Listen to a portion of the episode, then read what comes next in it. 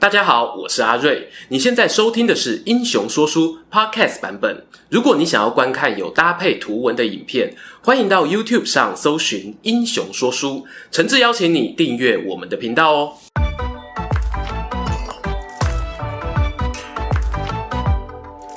滚滚长江东逝水，《三国演义》重开机。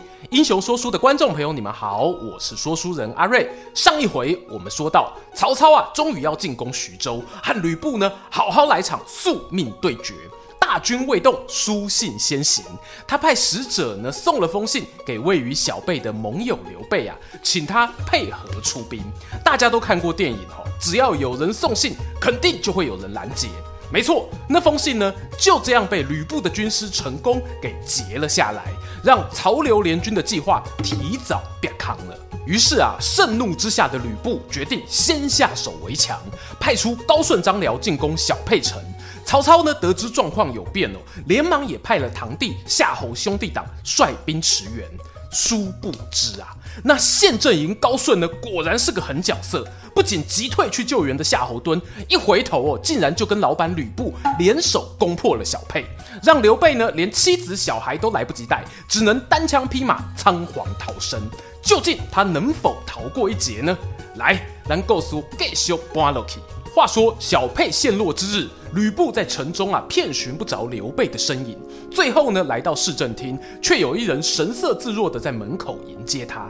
那不是别人，正是刘备的小舅子糜竺。糜竺呢，原本是负责坐镇城中，保护没有战斗能力的老弱妇孺啊。等到城门被攻破时，他没有选择逃跑，而是继续留下来完成刘备交代的任务。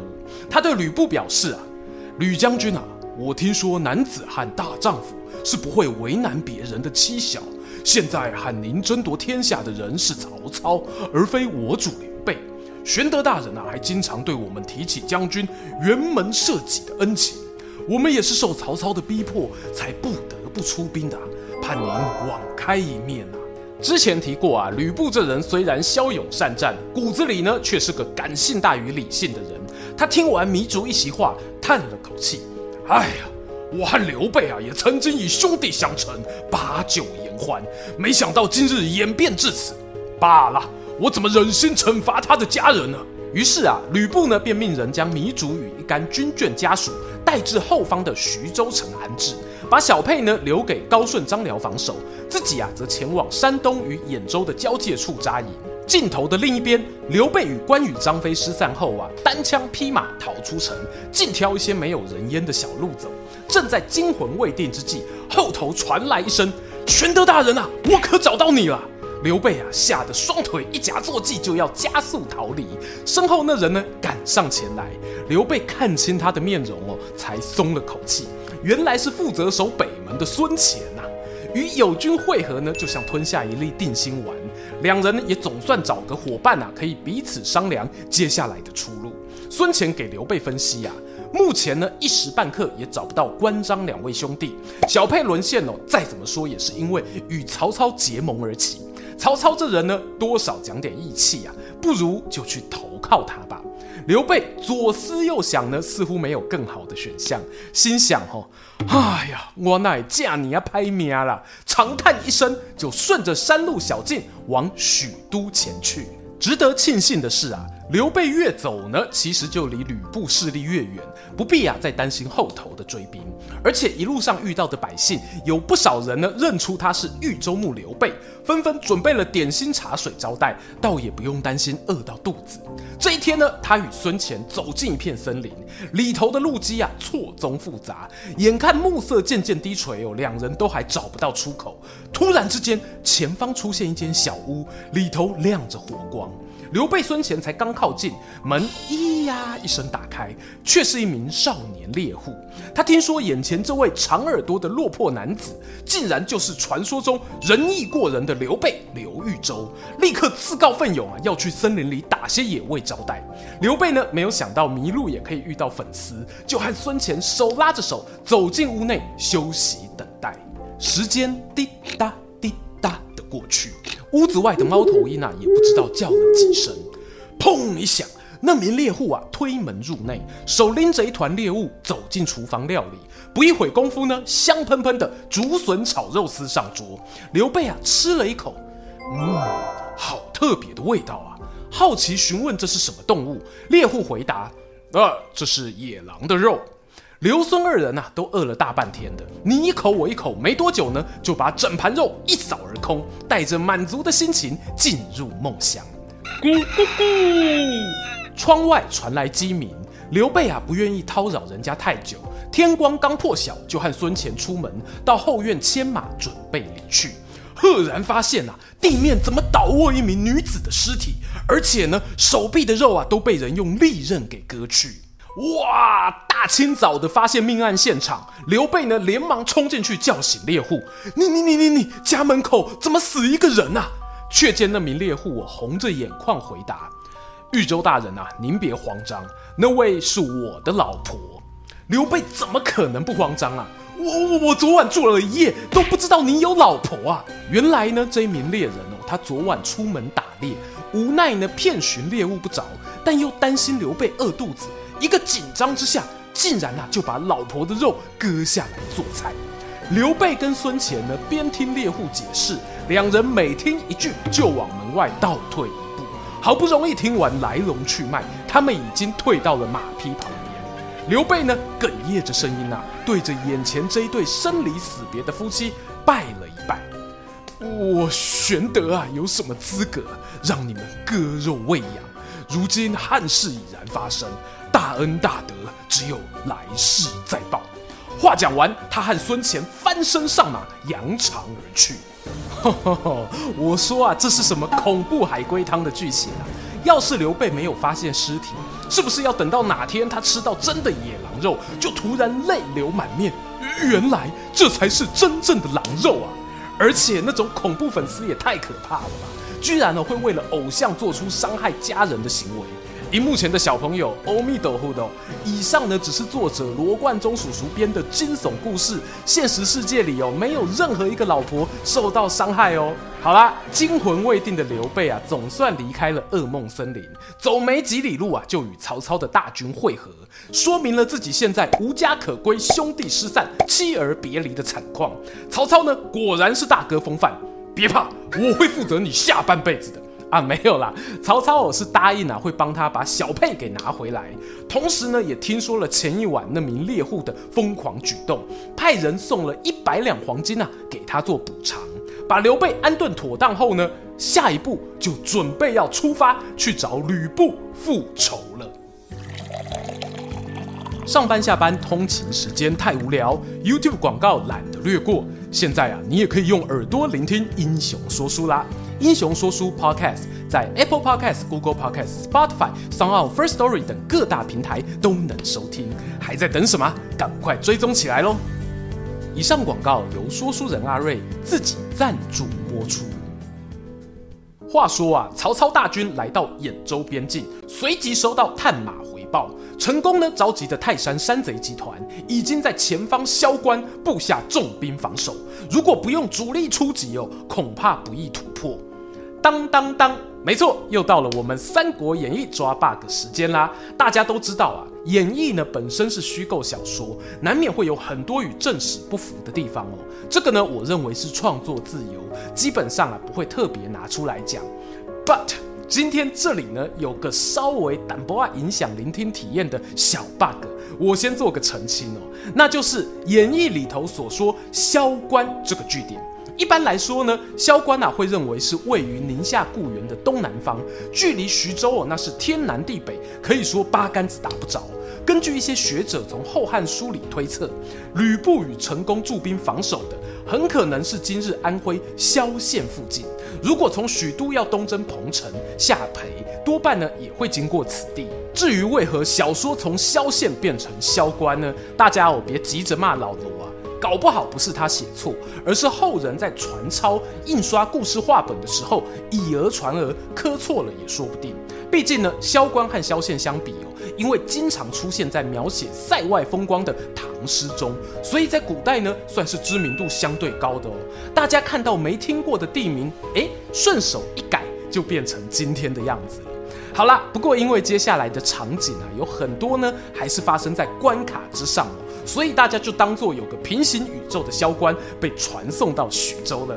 OK，镜头啊转回萧关这里，曹操啊知道不容小觑，他先分兵三千给曹仁，命他哦占领小沛。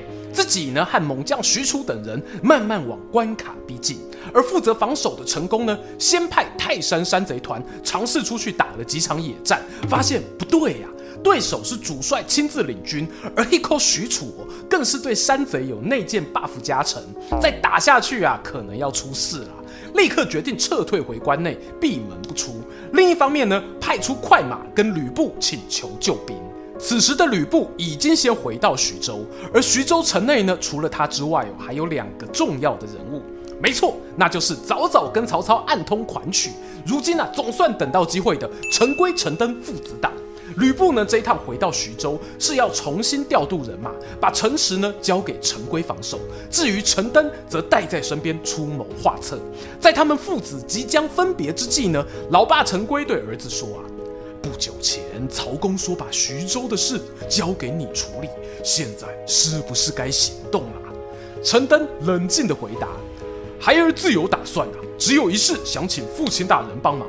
吕布在外与曹操作战失败后，必会撤回此城，届时请父亲与糜竺先生守住城门，千万别放他进来。”陈规听完后，先是点点头，哎，马上又摇摇头：“孩儿啊，这不对，不对啊！”吕布他的家人亲信都在城中，怎么会束手就擒呢？陈登被父亲提醒啊，念头一转，立刻有了打算。他带了一份分析报告啊，去禀报吕布。奉先大人啊，这个徐州城是死战之地，曹操随时可能大军围攻。下邳城与徐州成犄角之势，我们何不把一些兵马钱粮运往下邳？如果有个万一啊，就互相协力防守，岂不美哉？是啦，不管懂不懂兵法哦，这个犄角一拿出来呢，感觉就很厉害。吕布没有细想，就交代手下宋宪、魏续两人负责把家人妻小，还有一部分的兵粮运往下邳备用，自己呢则带着陈登准备前往萧关救援去也。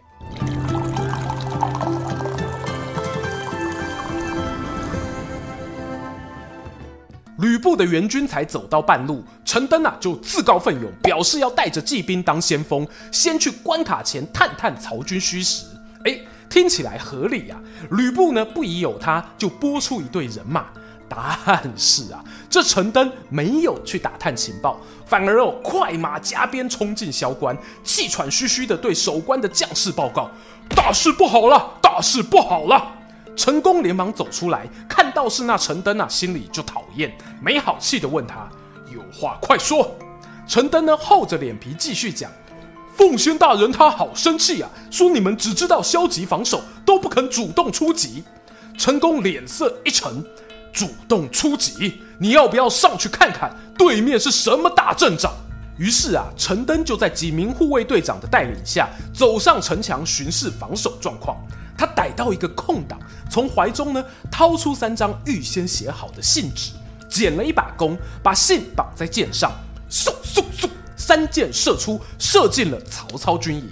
任务达成后啊，他走回军营，对陈宫表示：“我知道对面不好对付了，别担心，让我去跟老板好好解释。”随即跳上马，咻咻咻的又回到吕布身边，开口就说。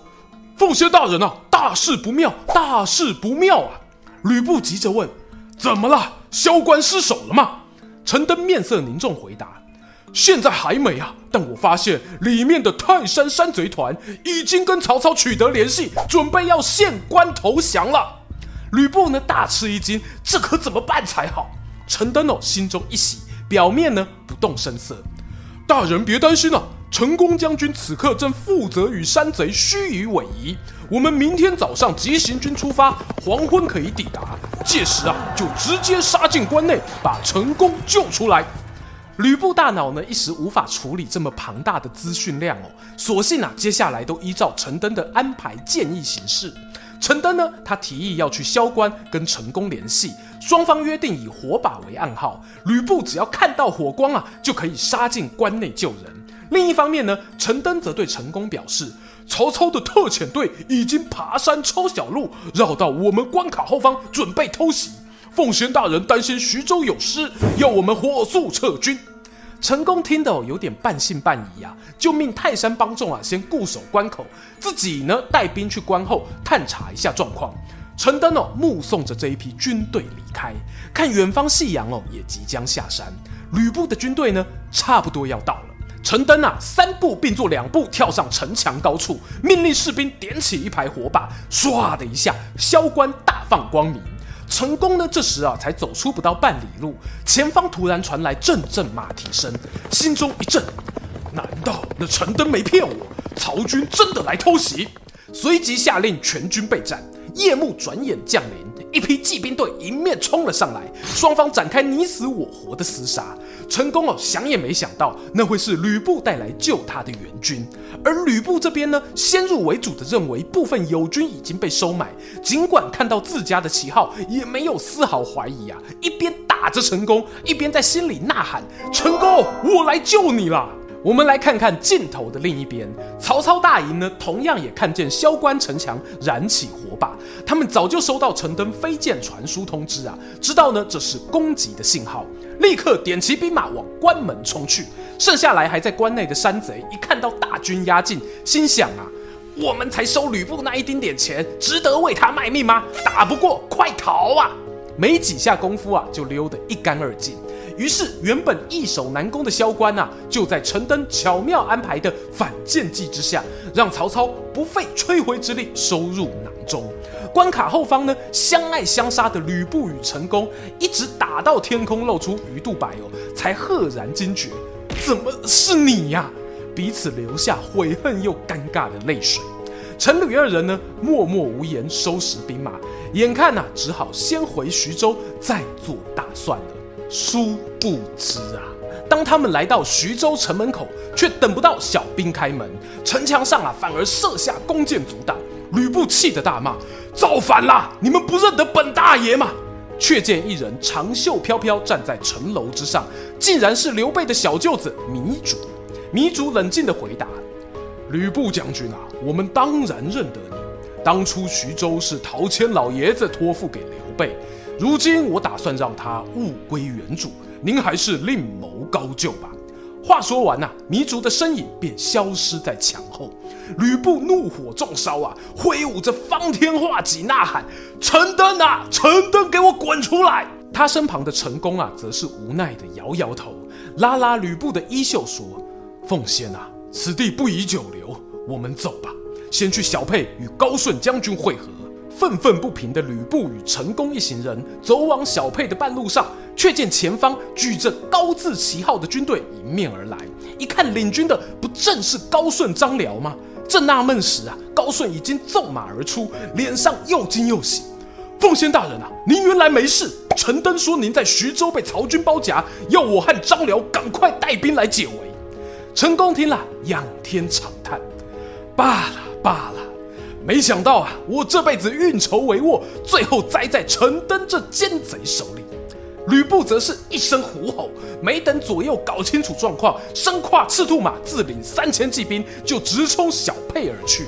果不其然哦，城墙上呢全部换上曹军军旗，大将曹仁在陈登的引导下控制了整座城池。吕布此刻呢，心中完全没了主意，正打算冒险攻城时，背后突然杀声大作，一队兵马直扑过来。究竟这是谁人的军队？一夕之间，连失两座重要据点的吕布，面对曹操与刘备联手进攻，他又该何去何从呢？欲知后续如何，别忘了订阅英雄说书频道，打开小铃铛接收全部通知，还可以追踪说书人阿瑞的 Instagram。更精彩的故事，且听下回分晓。喜欢今天的故事吗？画面右边哦，还有更多推荐影片可以追哦。诚挚邀请您动动手指订阅我们频道，打开小铃铛，选择接收全部消息，这对英雄说书的帮助非常非常大。如果你还想要给我们更多鼓励，也可以扫描加入会员 QR code，用每个月一杯咖啡的钱赞助团队创作更多好故事。我们下次见。